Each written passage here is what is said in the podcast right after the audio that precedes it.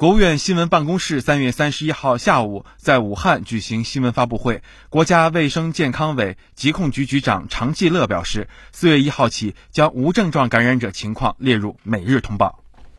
从四月一日起，我们将在每日的疫情通报中公布无症状感染者的报告、转归和管理情况，及时回应。社会关切。下一步呢，我们将贯彻落实中央应对新冠肺炎疫情工作领导小组的会议精神，突出的做好无症状感染者的监测、追踪、隔离和治疗等工作，抓紧在疫情重点地区抽取一定比例的样本，开展。无症状感染者的调查和流行病学的分析，